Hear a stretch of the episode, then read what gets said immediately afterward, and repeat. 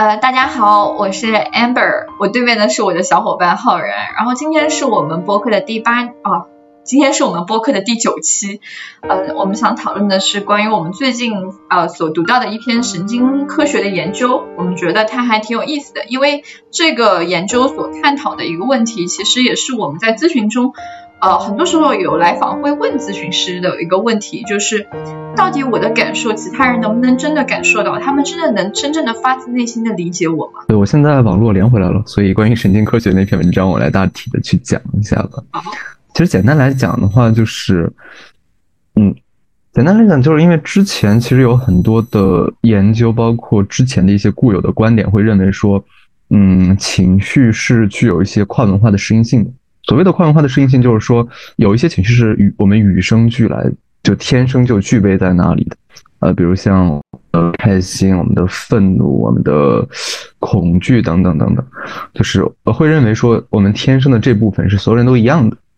但是那篇研究会发现，其实情绪和我们后天的经历特别特别的相关，就甚至说，呃，其实我的开心和你的开心可能都不太一样。嗯，比如像。呃，比如像这个，怎么理解这个呢？就可以举个例子啊，呃，像像一个靶子，如果有个靶在那里，就是我的开心可能是就像一颗子弹一样打在了左边，然后你的开心可能其实你就开心这种感觉对于你来讲可能是在这个靶子的右边，就粗看我们俩的话，其实可能这份对开心的感受和理解其实是不一样的。但问题在于，如果我们把所有人的这个开对开心的感受，如果都可以打在这个靶子上的话，这就是大体围绕着一个圈儿去去去散布的，所以是有一些共同性在里边，但确实也有不一样，因为我们每个人的经历不一样。比如像，呃，可能对于我而言，我从小如如果啊，如果我从小经历非常的坎坷，那其实我对于那种快乐的那种呃质量啊，那种体味。就会相对弱一点，低一点。可能在我的感受里边，开心是代表有一种淡淡的开心就 OK 了。那如果你的一生都特别的顺遂，就特别的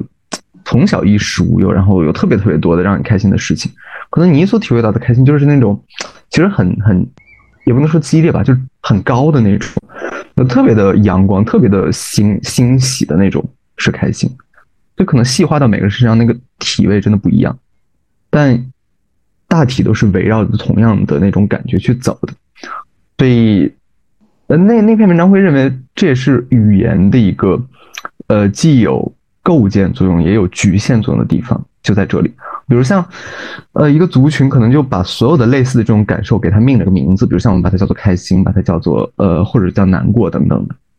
但同时那种体会就是我们从小说啊，这种感觉叫开心，它其实也制约了你啊。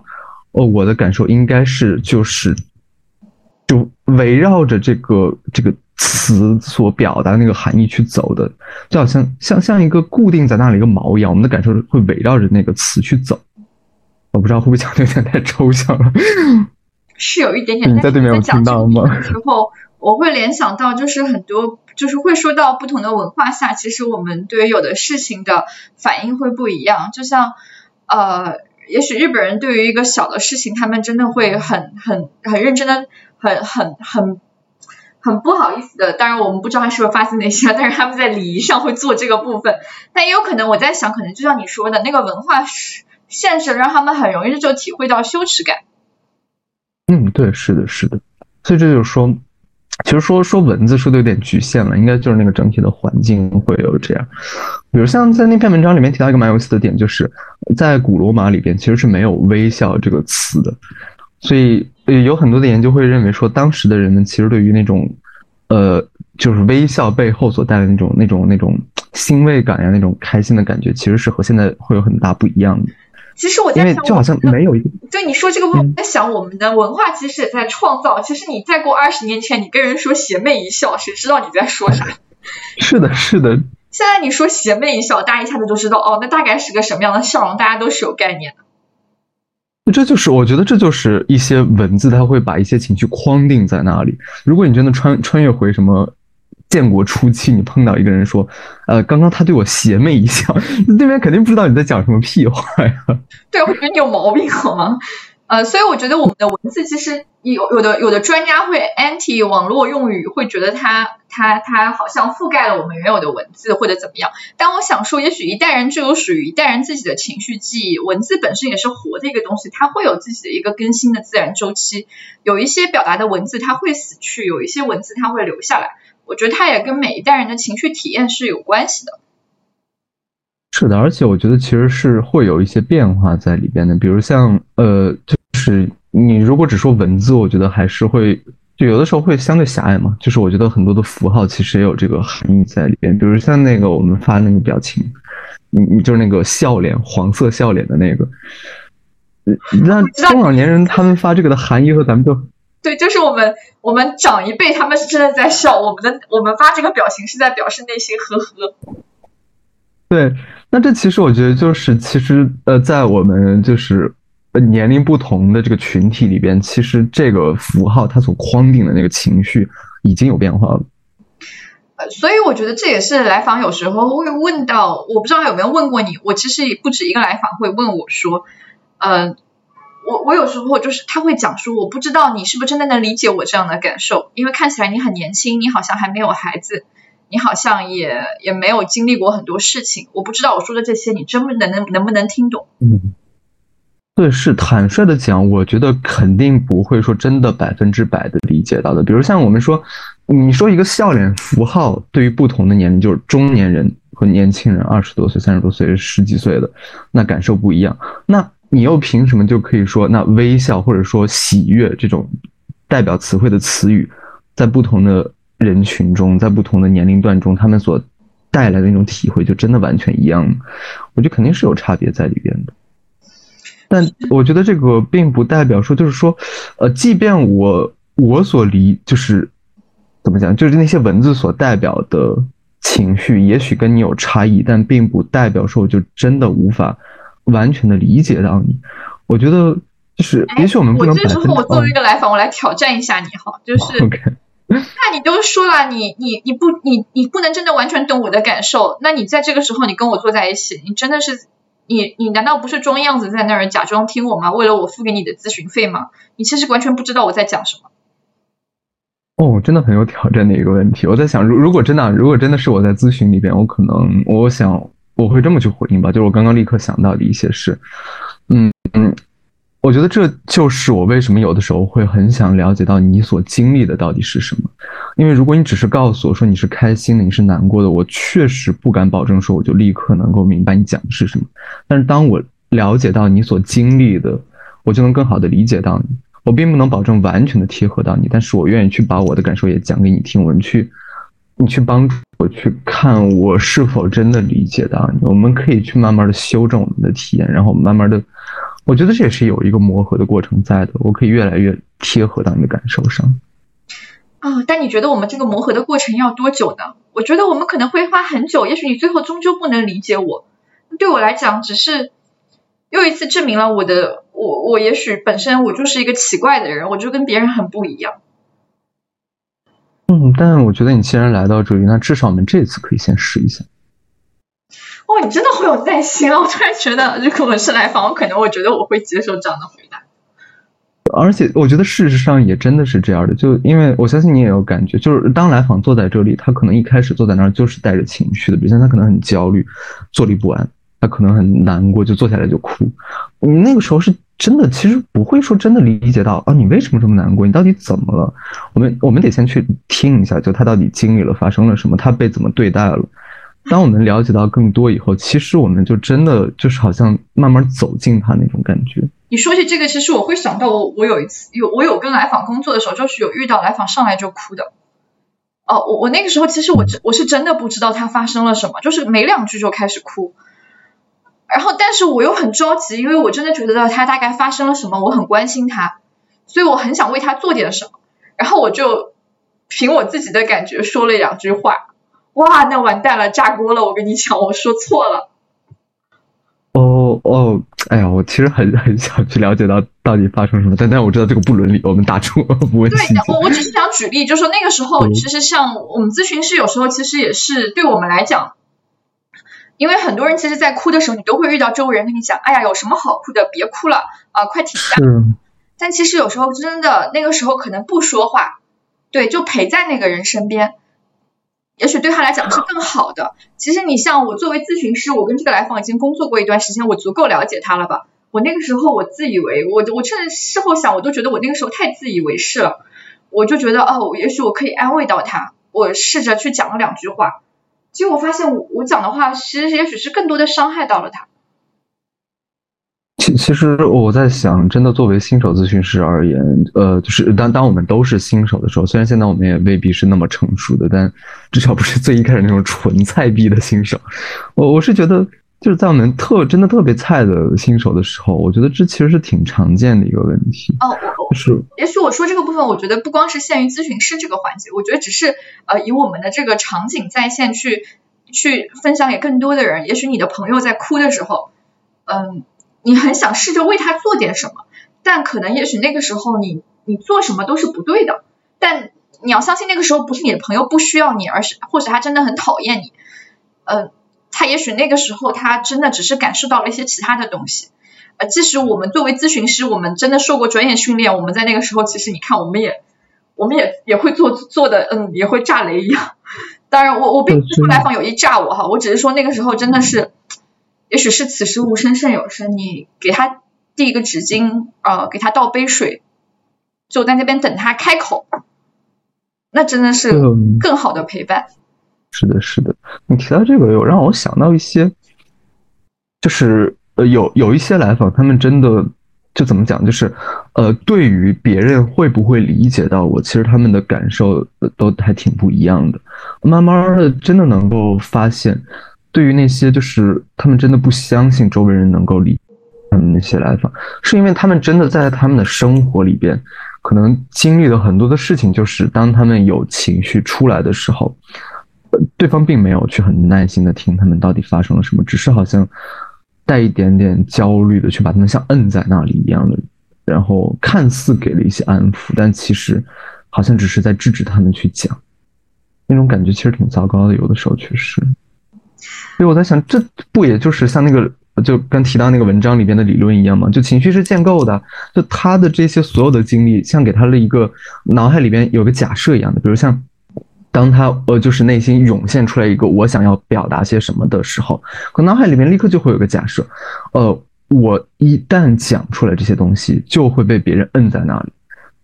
这这份假设并不是凭空而来的，可能就是他的生活的经历告诉他，就一点一点累积出来的一个结论。就甚至我觉得说是假设，可能就是一个结论了，就是他之前的所有的经历的一个结论。那那就会有的时候就会让他停下来去讲，然后慢慢的。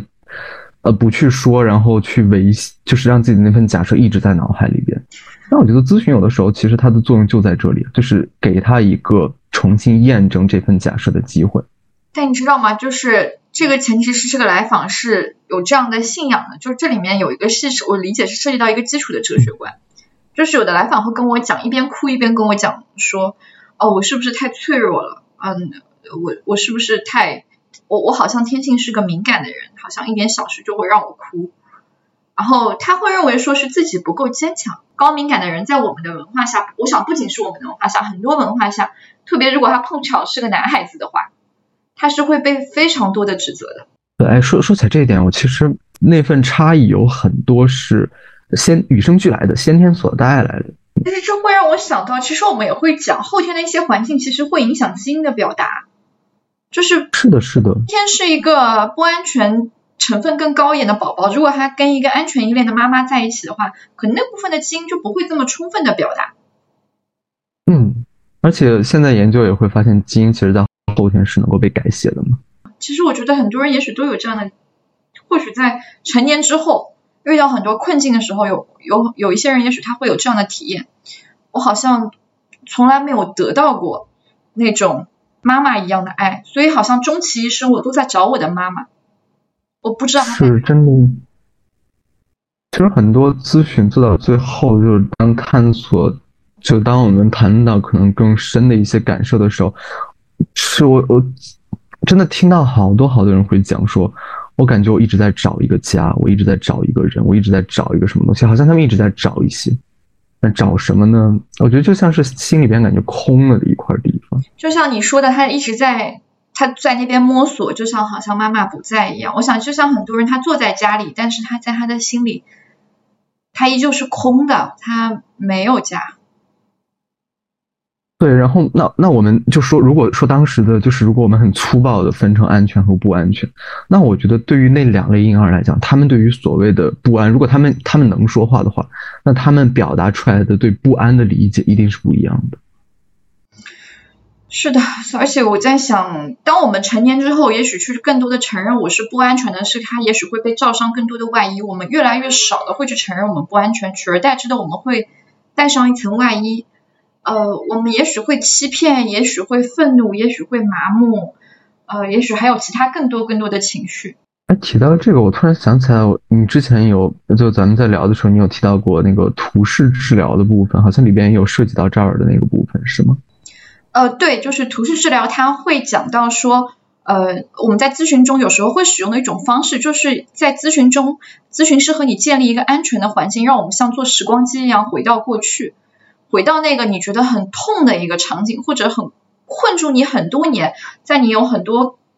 情境下都会闪回的那个场景，我们回到那个类似于创伤的那种，是吗？对，特别是创伤，我们回到那个场景去，我们就站在那个时候，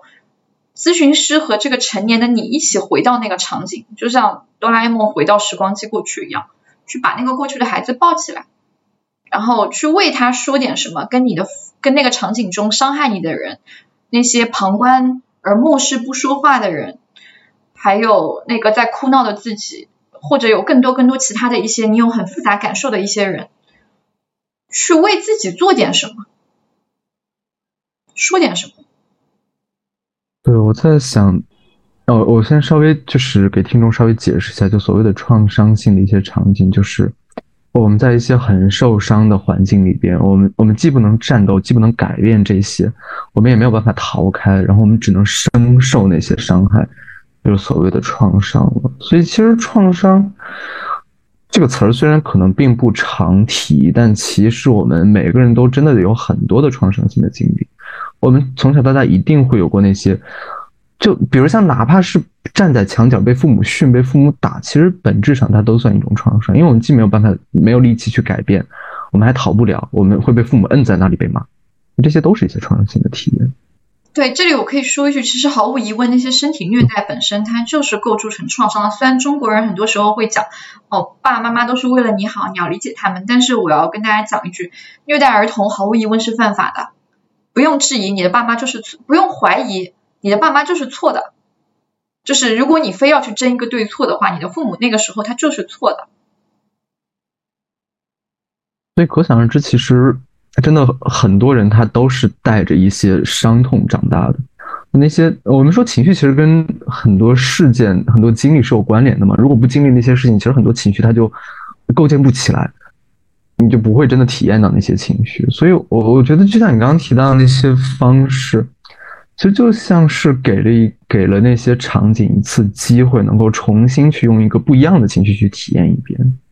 是的，但是嗯，而且我们这种，我觉得这种其实有点类似于你今天说的那个情绪是建构的。我觉得它相当于说咨询室内创造了一个场景，呃，由现在的你和咨询师一起帮助你去重新去修复这个感受，再次去解读这个场景，再次去建构这个情绪。因为其实我刚刚也想到一点，就是。很多时候建构它也很多时候也阻碍了我们很多情绪的表达，因为成长过程中我们很重要建构的一个感情是羞耻感，就是在我们小时候的时候，我们不会因为说我们哭闹的要吃东西，我们会觉得不好意思，因为这是这是理所当然的呀。但是慢慢的我们长大了，我们会慢慢的会被社会所建构，告诉你什么是羞耻的。对，感觉好像什么有些东西好像。就带引号的不能提、不该提、不配提一样的。而且这个羞耻很多时候它跟文化、跟你所处的国度、你所处的区域，哪怕你都在中国，都属于亚洲文化下。我想你在呃，你在一个很偏远的一个五线城市和在一个一线城市的家庭里面，这种塑造是不一样的。我想它跟父母的状况、跟你家庭的整个关系，还有你的一个受教育程度也好，周围的一些很多很多关系都有关系。当然，他们都会最后都会告诉你什么是羞耻的。但是我相信每个人心中对羞耻的感觉，这个定义是完全不一样的。对，说起来我就有想到，就是之前 CVT 解读这个创伤性的场景的时候，会认为很多我们之所以被卡在了那些创伤里边，因为因为其实不一定所有的创伤性的经历都会呃演变出来一些障碍，就是甚至达到一个 PTSD 的程度嘛。那呃，CVT 会认为说，很多我们之所以被卡在了那些呃创伤性的场景里边，是因为。在我们是如何去解读的？就伴着那些场景，我们有很多解读是类似于什么？呃，就是我在当时我是有错的，我是有罪的，我不该去怎么怎么样。就就有有特别多的那些，就就像一开始提到那个脑内的对于这些所有的假设也好，解读也好，是很很伤害自己的，好像一条条锁链就把自己给锁在那儿一样。然后因为你提到那种回到过去的时候，我觉得就好像。呃，该怎么想？就是我脑海里面刚刚冒出来，就像是你们一起找了把钥匙，把那些锁又打开了一样。对你这个比喻其实还挺恰当的，因为其实图式治疗其实是基于 CBT 而演演化的，结合动力学演化的。因为它里面呢还有一个考虑，就是我我觉得有如果咨询师很多时候 CBT 咨询师很多时候会体会到很多信念，来访和你在理智层面上都很清楚，但就是改不掉。这里面图示会加入一个概念，就是很多时候我们的。热认知比冷认知更好改，就所谓的热认知就是加入了你的情绪，把你的情绪，所以这也是为什么我们要去幻想或者设想，让你情去设想的那个场景，这样把你情绪唤起，这样你这样在这样的一个情绪唤起的情况下，你去改你的信念是更好改的。我在想，他跟你的那个说的情绪是建构的，也是也是在一种应用，我想它更像是一种。你提到这个，我又想到一个，就是说。呃就是我是一体会特别深的，有一次做一个督导，然后当时督导是有讲说，就是带着我们去说怎么样把情绪更好的给勾起来，然后他说你们可以先回回顾一下，就是你脑海里边让你觉得比较受伤的一些场景，然后我们就去想。就有想到了以后，就感觉其实也挺冷冰冰的，没有特别多的情绪在里边。然后紧接着他说：“那你去想象一下，在那个场景里边有哪些人，他们，然后你接着去想，在那个场景里边的每个人都挂着怎样的表情，然后脸上是什么表情？你觉得他们都是什么眼神？就是我觉得就是因为情绪跟表情太挂钩了，所以一旦去设想那些表情、那些眼神，就就那个情绪一下就一下就涌上来了。”对，然后我们其实还会就是这种唤醒的时候，我们还会帮助来访一起去构建一些更多维的感受，比如说会问他，哦，你记忆中那个场景是秋天还是夏天？呃，那个天气热吗？呃，大概那个时候你穿着什么样的衣服呀？周围人穿着什么样的衣服？你们在一个什么样的场景？那个屋子，呃，那个屋子是呃怎么样的呀？你可以介绍一些细节给我吗？哎，你提到这个，突然有让我想起，就是就是。你我不知道你你就你有看那个就是我们最近收到的那篇有一篇那个邮件，就是是讲他小时候其实挺其实哎真的感觉挺惨，就小时候被寄养，然后有在学校也经历了一些校园霸凌的那个。呃，对，就这里补充一点，就是我们也加入了一个那个呃互动的邮箱，也是欢迎大家如果有一些情绪上的感受，一些东西可以呃写邮件给我们，因为因为一般就像我们今天所讲的，一般认为说呃书写很多时候也会被认为说是一种治疗的方式，在有一些咨询师也会采用，呃，因为这里面也许也像刚刚所提到的，当我们在书写一些东西的时候，也是帮助我们在更深的去进入那个场景，而现在成年的你。特别是也许呃自我功能好一点的人，呃他去书写的时候，他可以重新就像是在接通过去的时空一样，重新去说点什么，做点什么，去慢慢的感受到一些东西，可以讲点什么。所以这也是我们创设这个栏目嗯的一个原因。包括里面如果看到有一些来信，我们也会在呃播客中，我们我们会予以一些回应。刚刚浩然提到，就是我们近期收到的一封信。呃，是关于一个一个女生写来的，以关于她的过去的一些经历。对，确实是我们的初衷之一吧，就是也想通过这个方式稍微做点什么。因为如果真的只是在咨询室中的话，其实很多时候我觉得能做的事情是以，确实是有限的，就他不够那么的面对更多的人。然后，因为我在想，嗯，哦，你说。我我想说，就是因为很多时候，我讲社会也是我们一个一个的群体所构建的。呃，如果我们有一些人在一起，可以去接纳这种情绪，啊，然后可以坦然的去讨论这些东西，呃，里面说他所纠结的一些点，我们可以以一些更正常化的态度、更开放的态度去讨论。我想，对于每个人，不光是这个来信的人，还有很多也许跟他一样为这些同样问题所困扰的人，嗯。那也许都是一些释怀和一些，也许就像我们今天所讲的，在社会下我们再一次重新去建构这个情绪，因为在这个社会中，不是所有的人都拒绝那些东西的。有一些人，比如说我们会觉得那是可以理解的，那是可以谈论的，那是可以讲出来的。我说到这一点，就是就就严你刚刚所提到那个，就是其实咨询中有很多术语，说实话，我觉得挺挺咬文嚼字的，什么。什么修通什么什么诸如此类的，但是唯独就是关于情绪的这部分，我觉得很就挺挺击中我的，就是因为他会说这个是一种修正性的体验。我在想，修正性的体验就好像我之前会觉得它是一个不堪的、不能够去提到的，然后我发现哦，我可以去面对它，我可以去说些什么，可以重新去体验它，就好像我修正了对它的一种感受。我我我第一次听到这个词儿的时候，就好像击中了我一下。啊，修正性的体验，好像特别特别的，就这个词好像本身就带一点力量一样。是的，所以我们也希望呃给到那个来信的女生一点力量，因为我我在想，你写下这一封长信给我们，本身就是一件非常需要勇气的事。呃，因为很多时候我们去回顾过去的创伤，那是一个极其痛苦的过程。呃，也许有的人都无法去写下很多文字。当然，我我们都知道这不是呃你不够勇敢或者怎么样，而是那真的太痛了。呃，但这个女生，我想她可以跨过一些东西把它写下来，就很了不起。嗯，是很勇敢，真的很勇敢。嗯，你说她她的真的在她的这种经历就被寄养也好，在学校也好，在家里也好，就所有的经历其实，嗯嗯，我就想，我我我不知道是否真的会啊，就是。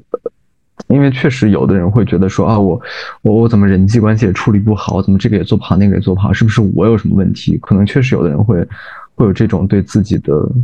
我想那个女生其实，在信里面，我读那封信的时候，会觉得有一种压抑压力感，嗯，不是压抑感，压力感扑面而来，就是感觉好像有一种所有的人都不站在他这边，或者所有人好像就像我们今天所讲的，好多人好像真的理解不了他，呃，而且。学校、家庭好像都找不到支持他的人，他也很害怕。我能感觉到很多时候。是啊，所以你说在这样的，其实我在想，你说任谁在这样的经历里边，可能最后都是都会有这种感受也好，这些表现也好，就是至少在之前的所有的被如此对待的话，我我觉得不是说有任何的问题在里面，只是因为确实有不幸的经历，所以带来了一些确实有伤害的部分。对，所以我也想就是顺着谈一下学校的霸凌，这也是我跟呃我很多时候我的一个观点，就是我并不认为原生家庭真的完全决定了我们的一生，因为我们有很多修正它的机会。学校很多时候是个很重要的环境。其实有一些呃有一些想要自杀或者想要轻生的来访，他会提到他有很重要的朋友，他不希望他的朋友难过，所以他不会去做那样的事情。所以我们能看到说。学校的环境，朋友对很多人来讲很重要，但是好像学校霸凌这样的事情，好像我想，也许每个成每个成年人他回顾他的学校过去，他好像都会有看到，也许并不一定他本人经历，他会有看到这样的事情的发生。我说起这个，我跟你讲，我我真是觉得这个比例其实是很惊人的高的。我我有个朋友是在。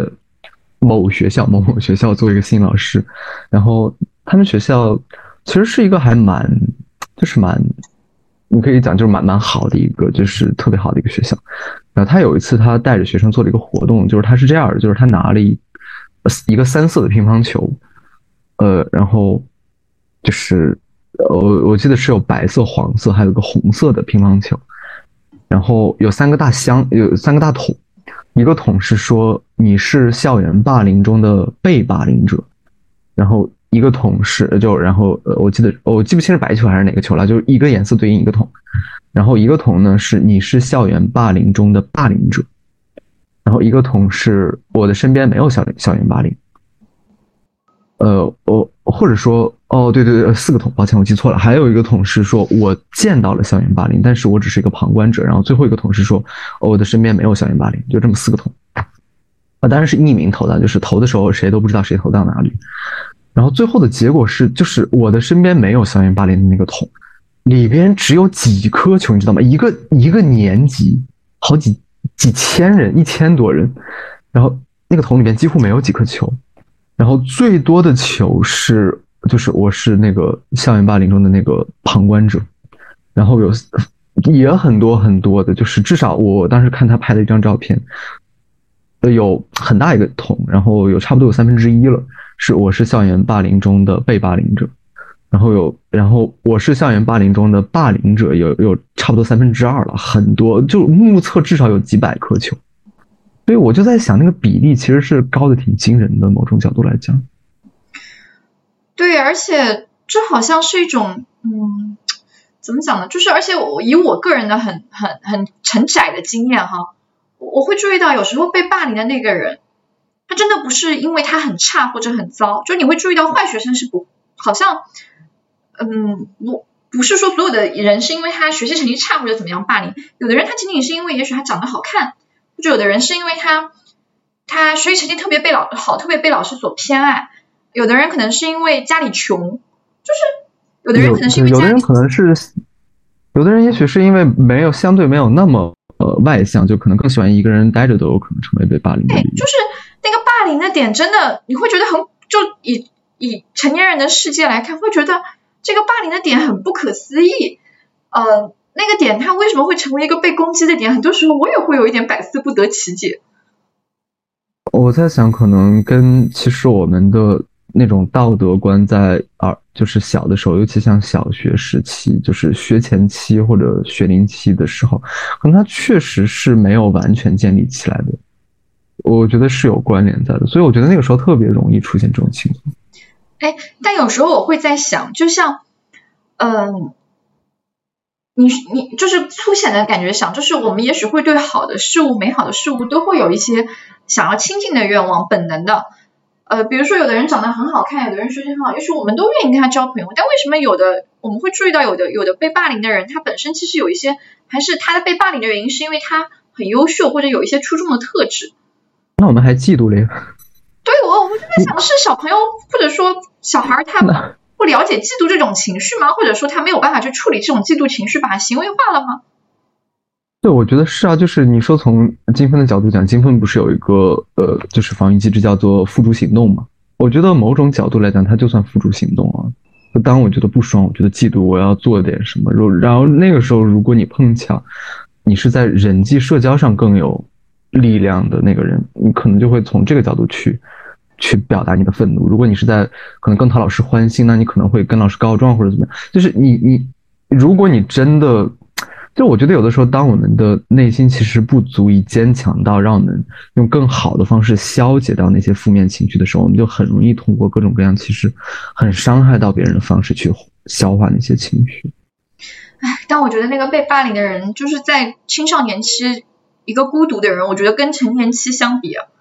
就是我觉得青少年期体验孤独的话，我觉得那真的是这种感觉，我觉得是毁灭性的。就是我觉得我在成人之后，有时候我觉得，哎。一个人挺好的，莫爱老子，就是让我一个人待着。哎，我觉得我如果青少年期，你让我这样，我觉得我真有点受不了。那个时候，嗯，对人际其实他会更看重啊，比咱们。啊，而且有时候我我会回想，其实啊，不好意思的讲，我以前在在学校的时候，我也曾经是校园霸凌的围观者，就是那种呃看过但是不发声的人。其实有时候内心还是有点内疚的，就是。我知道大家孤立他都是其实是因为有有两三个女生看他不爽，其实并不是所有人都很讨厌他，其实他还是个不错的人。公道的讲，但是就是因为那两三人看他不爽，所以好像又让班上的女生都要去孤立那个那个女生。然后作为旁观者看，其实有时候看他孤零零的一个人，然后有时候大家欺负他，还蛮内疚的，心里面想，其实他并没有做错什么，但是我也不敢出来发声，因为我出来发声了，可能我也要被一样这样对待。是，而且，呃，我是真的有真真的很能够理解到，就是被霸凌、被这样对待的那种痛苦。我记得好多好多来访，就是就是就是他们身为被霸凌者、被欺负的那个对象的时候，就是内心的那个结真的过不去，就是。会会一直一直萦绕在那里，就特别想他们。其实他们想要的就是一份道歉，然后对方能够就真的意识到说他们做错了。就有有一些他们在后来其实发展的相对比较好，就有力量去就是要那个说法的时候，就那份渴望是特别强烈的。就他们特别希望为自己讨一个公道，讨一个说法，真的很强烈那种感受。唉，所以我觉得有的人就理解不了，就是很多时候我们会说那个人就会讲说，我要的就是一句道歉，嗯，但很多人好像就觉得啊，我是什么都你还要，你什么都得到了，你你还想要什么？你现在不过得也挺好的，你要那个东西干嘛？事情都已经发生了，改都改不了了。那说起来这个，就是在我我记得是完形疗法吧，就是里边有个概念我特别喜欢，叫未完成事件，我经常用，就是。他他会认为说，我们一生里边其实会经历很多很多的事情，呃，有一些事情可能，比如像我去呃饭店吃了顿饭啊，这顿饭很好吃，然后付了账走人了，然后这件事其实就了了，像一个句号在那里。然后，但是如果说我去吃一顿饭，但是这顿饭巨贵还巨难吃，然后这件事就没了，它像一个逗号或者甚至一个省略号在那里，就心情很不爽，这个就所谓的未完成事件。那其实我觉得对于那些。被受到就受到了伤害的人来讲，就那些事儿就是画不上句号的，一直是个逗号在那里。而且我觉得对于一个孩子来讲，他很多时候是希望父母去帮他画那个句号的，就是很多时候他们的力量不够强，他们也许会寻找，他们也很困惑，也许不一定是要父母支持，但他可能想知道一个为什么。但是好多时候，呃，父母也许会讲说啊，那肯定是你自己有做的不对的地方，大家为什么都不理你啊？啊，所有人都不理你啊！你要反思一下自己的问题啊。对，又又又是一个又带一份血淋淋的伤害的逗号在后边，还是画不上句号。对，就是他们也许去找找父母，找其他人是，也许是希望有人帮他画一个句号的，但是恰恰那个人又怕打了他一次脸，你不对，你回去反思自己，这本来就是他一个百思不得其解的事情。对，别说他了，现在的我，我都对那个部分有点百思不得其解，不知道为什么。是啊，所以既是回应你，也是想回应，就是邮件里就写邮件的这个女生，呃，就是有的时候确实挺，坦率讲是挺无奈的一个部分，就是呃，那个句号有的时候真的很难去真的让对方给你画。我是既想去回应你，也想去回应一下就写邮件的这个女生。就是确实，我觉得挺无奈的。是很多时候那个句号，我们特别希望就让，就是不是我一个人去完成这件事儿，是对方也真的去道歉，对方也真的意识到，就好像我们一起把这个句号去完成。但哎，这个真的有有的时候是可遇不可求的。我我们很多时候那个句号真的是更多的是需要我们自己去画上。然后如何去画上，其实不是有的时候甚至不是去原谅对方。有有的是真的不需要去原谅对方，就是他就是有伤害在那里。我们需要做的是，好像有一天真的能够让自己不被那些曾经的伤痛影响的，就好像就是我我有足够的其他的支持的力量放在这里了，能够支持我，能够带着那些过往走下去的时候，其实某种意义上讲，就是让那件事情有一个小句号在那里。是，我想浩然你说的很多时候也是我们咨询的整个过程中，咨询师在帮助来访一起完成的。我想这也从一个侧面说说明这段路真的很不好走，所以呃，你不用太怪自己为什么还背着这样的东西，还卡在这里，因为这真的很难。对，而且可能确实你现在。还在一个去积累自己的，就是我们所谓的支持，比如像哦，现在也许有一份好的工作，也许有什么什么，就是我们有很多很多的方面都可以去让我们去，就好像更好的生活在这里。呃，并不是说你一定要把那些纠结的点去处理掉、消消解掉，你才可以怎么样？就有有很多很多的路都可以帮助你去让自己好像更有力量在这里，这些都会帮助你去，就好像。那些东西会站在你的身边，让让你去面对那些曾经的事情。对，然后我觉得也许从另外一面，我其实很多时候也觉得，也许要呃更善待一些周围，也许在你看来是有一些弱的人啊，就比如说那些被霸凌的同学，或者被霸凌，呃，或者说呃资源不如你那么多，或者说也许有一些些呃被你们这个群体可能有一些排斥的一些人，也许可以更善待他们一些，因为真的很多时候我们作为咨询师在修复创伤的时候就会知道。很多时候，那个创伤可能真的，也许在很多人眼里，那是一些极不起眼的一件事情。但这个来对这个来访来说，他可能一生都困在这个噩梦里。因为情绪是建构的呀，不要看客观，我要我们要看我们主观的感受。对，所以对那些人来讲，也许也许那个时候你给他一个小小的支持，呃，也许只是在被霸凌的一些时候，你有一些时候有给他一些很简单的支持和安慰。我想，对于他的一生，这都是很不一样的一件事。刚刚稍微卡了一下，其实没有太听清。说有人问，如果那些人欺骗、霸凌其他人，他们还值得被善待吗？欺骗、霸凌其他人？对，就是说那个霸凌的主导者，那个看上去很 powerful 的那个人，他值得被善待吗？嗯，我觉得这这就是，哦，我觉得 怎么讲？我觉得我们没有权利去说他值得不或者不值得，我觉得只有当事人有权利去做这个评判。我们也许并不是代表去评判谁是好的，谁是坏的，对谁好一点，对谁坏一点。我们想表达的是，在那个时候去表达一些你作为人的感情。就像我看到那个被霸凌的同学，我有些时候我是有内疚的，我其实可以去表达这种内疚，这其实是属于我的感情，我并没有去判断。霸凌的哪一方是对错？我只是在表达，我看到他处于这样被孤立、被霸凌的境地，我很我很觉得他很很难受、很难过，我我很为他感到痛苦。这个部分是属于你的感情，我觉得是可以讲的。对，有的时候其实我们的感受真的无关对与错，就是我我们不需要特别的纠结对或者错，就是我们的感受本身就。就就就在那里啊！无论你的给他附加什么对还是错还是怎么样，就是他都在那里。我觉得我们体会到那份感觉。表达感受，它不是表达同情，就是共。这还是涉及到一个基本概念，共情和同情是不一样的。就是同情是你对他有一个价值判断，然后你你一个俯视者的态度去对待他，而共情是你跟他站在一起，你能够去接近他那些感受，能够蹲下来听他在说什么。